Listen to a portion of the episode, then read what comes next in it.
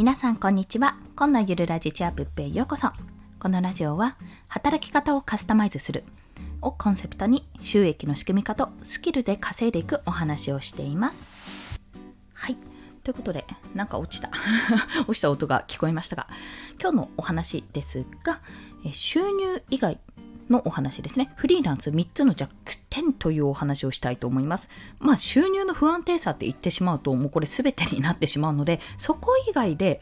私がちょっと自分でフリーランスになった、まあフリーランスになったというか開業届出す前からそんなような働き方をしてるんですけども、まあそれをやったことによってこんな弱点があったかというところに気がついたので、まあ、何かの参考にしていただければいいなと思って今日はシェアさせていただきます。ということでですね、フリーランスの生活ってどんなものって思ってる方や、もしくは思っていたのと違ったことはって、まあ、感じてる方、まあ、ぶっちゃけどんなもんかいって思われる方、もしよろしければお聞きください。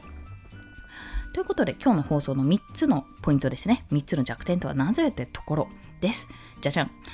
自分の実力を見誤るというところ。そして自己管理が追いつかないというところ。そして最後がご意見番がいないと辛いというところですね。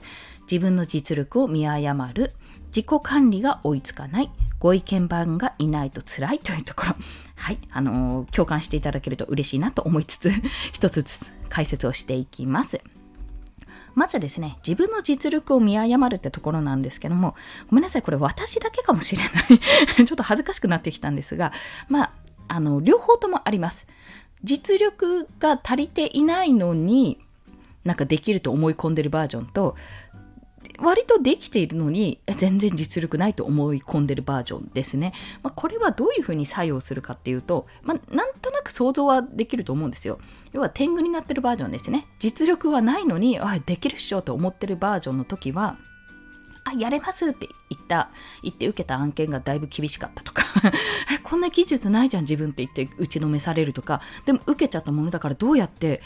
どうやって出さなきゃいけないんだっていうところをひどくこう考えるとか、まあなんかいろいろあります、そこは。あとなんかそうでもないのにそれっぽいこと言うとかね。あの本当に私あるあると恐縮なんですけども。得た知識、まあ、自分が聞いたりした知識をあなるほどあなるほどこれ理解できるって思って別に自分が実績とかがあるわけじゃないのにあのそれをやったでみたいなことで言ってしまうっていうところはね非常にあのお恥ずかしながらまだあります。発信して7ヶ月8ヶ月目ぐらいになるんですけどもまだやらかしてます。言われて気がついてるところがあります。申し訳ないです。はい。まあ、なので、大抵ね、私が言ってるいいことっていうのは、体験談って言った時は大体体験談なんですけども、そうじゃない時って大体 Voicy を聞いたりとか、あとは実際に、なんだろ、ブログを読んだりとか、本を読んだりしたところから得ている知識なので、ちょっとね、申し訳ないです。はい。そんなことがあります。まあ、自分の実力を見誤る。いわゆる自分がどう見られているかってところに関して、ちゃんとした判断ができてないってことがよくありがちだと思います。まあ、ひとえにこれは、あの、私だけかもしれない。言っちゃうと私だけかもしれないんですけども、やっぱりね、一人なんですよ、フリーランスって。一人で、基本的にそんな指摘しないじゃないですか。そんな、いや、あなたちょっと言ってることとやってること違うよとか指摘してくれたら本当にありがたいと思うんですけども、まあ、そこまで皆さん興味がないというか、皆さんだって自分のことをやってるわけですから、よっぽど、よっぽどですね、痛いことをやっていたら、いや、おいおいおいおいっておそらく声をかけてくれると思いますけど、もしかするとね、自分で、自分しか気がついてないとか、まあもしくは私の場合ですと家族が、まあ、夫が大体気がついてくれるんで夫がその前に指摘するしてくれるんですけども突っ込んでくれるんですけども、まあ、そういったことがそういったことがというかそういったきっかけがないとねなかなかこう気がつかない時があるのでこれはめちゃめちゃ気をつけようと思っております。はい。もう次回の回ですね。はい。そして2つ目が自己管理が追いつかないところです。え現にですね、時間の管理が私はめちゃめちゃ下手くそであのやっぱりやろうと思うとめっちゃのめり込んでしまうってところもありますしもしくは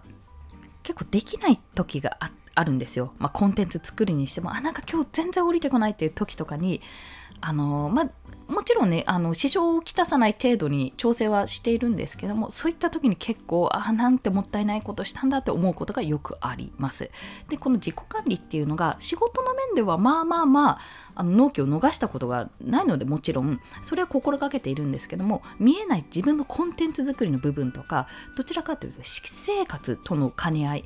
まあ、メリハリのつけ方っていうのがですねちょっとなかなかできてないなっていうことを感じています。でこれが、まあ、今のところ家族からクレーム来てないかな と思うんで そこはね政府だと感じてるんですけどもこの一線超えちゃダメだなっていうところはねちゃんと引かないとこれは要は沼にはまります。あこれもできないあれもできないこれもできてないあれもできてないっていう沼にはまってしまうのでここはやっぱり注意が必要だなと感じています。まあ、それとともにあの微妙にね細かいこう家事家事家事っていうのかなあの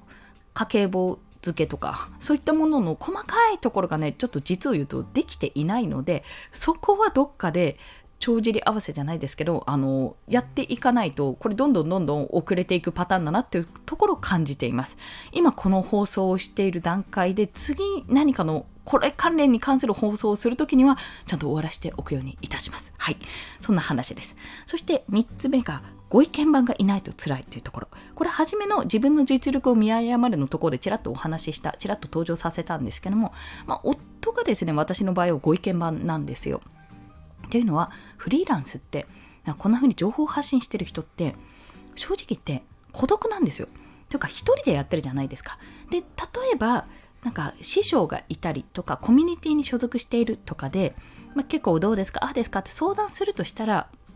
見てくれてたりするかもしれないんですけども自分からそういうのって相談とかあのこれってどうですかねっていうふうに声をかけたりとか自分から何かアクションしないとやっぱり基本的には見てもらえないじゃないですか。当たり前ですけどそれは。当たり前なんですけど。ということは一人で何でもできちゃうんですよ。逆に言えば一人で判断をして間違ってても気がつかずにそのまま突っ走ってる可能性が高いってことですね。そんな時に本当に外部からのご意見番冷静にそこを判断してくれて、え、これ大丈夫っていうふうに言ってくれる人がいるのは非常に心強いわけなんです。まあ、味方をつけようってとこですね。私、過去に、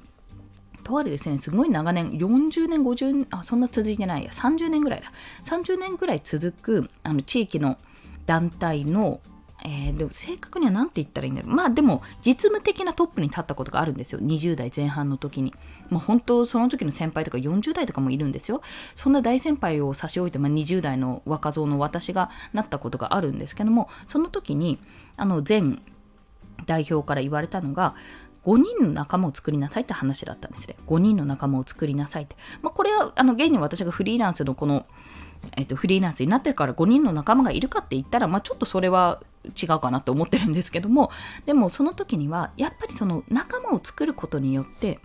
まあ、よいしょするとかいうわけじゃなくて、まあ、他の団員というかその他の団員の方との仲介役になるのもそうだし、まあ、何かいろいろ事務作業とか作業としてやってくれることもそうだしあと中間管理職じゃないですけどもそこの連携を取ってくれるのもそうですしあとは私が何か間違ってるとか何かやんなきゃいけない迷ったり分かんなかったりする時にやっぱ導いてくれる人とか意見を言ってくれる人考えを述べてくれる人っていうのが近くにいなきゃいけなかったんだなってことを感じたんですね。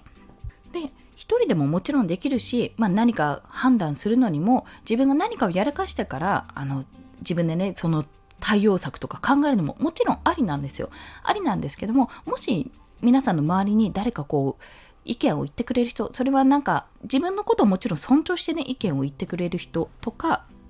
こっちが聞いたらそれをあこうなんじゃないって考えを言ってくれる人とかがいるようであれば自分のことをね相談できる人とかが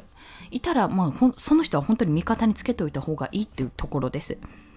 やっぱりあの迷いもあるし判判断できないところもあるしいろいろねこの自分一人で全部判断するってなかなかね判断するのって力がいるんですよ。そういったところでサポートしてくれる人コミュニティオンラインサロン何でもいいんですけどもそういったつながりを持っておくと非常にいいっていうことで逆に言えばそういったご意見番がいない考えを持ってあの話してくれる人がいないとか相談できる場所がないっていうのは非常に辛いんだよというお話をさせていただきます。ということで本日ですね、収入以外の部分のフリーランス3つの弱点についてお話ししました。まあ全部自分の絡みの話なんですけども はい。1つ目が自分の実力を見誤る。良い意味でも悪い意味でも見誤ることがある。まあそれに対する影響について話しました。そして2つ目が自己管理が追いつかない。特に時間管理、生活の管理ですね。そして最後がご意見番がいないと辛いってところ。これは味方じゃなくてもいいんです。もう自分に対してこうじゃないって意見を言ってくれる人っていう人が、あ、そんな風に見せ、見えるんだって、そういう風に私見せてるんだ、他の人にっていう風なね、そんな新たな気づきも与えてくれるので、絶対そういう人は大事というお話でございました。そして今日の合わせて聞きたいは、成り立てフリーランスの失敗談。また失敗談ですね こちらについてお話をしている回があります。テーマ設定で失敗する人3つの特徴という回がございます。私です。はい。まあこれ結論から言うと、ああだこうだ考えている手を動かせって話なんですが、まあそちらについて詳しく解説しておりますので、よろしければご覧、ん？ご覧じゃない、お聞きください。それでは今日もお聴きくださりありがとうございました。この放送いいねって思われた方、ハートボタンもしくはレビューなど書いていただけると嬉しいです。また、スタンド FM では1日3放送しております。フォローしていただけると通知が朝昼晩と飛びますので、もしよろしければフォローもお願いいたします。まあそんな感じで自分の弱点を晒しながら、まあ、この記録もね、あの後で聞き返した時にあるあるって笑えるようなね話になっていることを信じて今日もコツコツと頑張っていきます。コンでした。ではまた。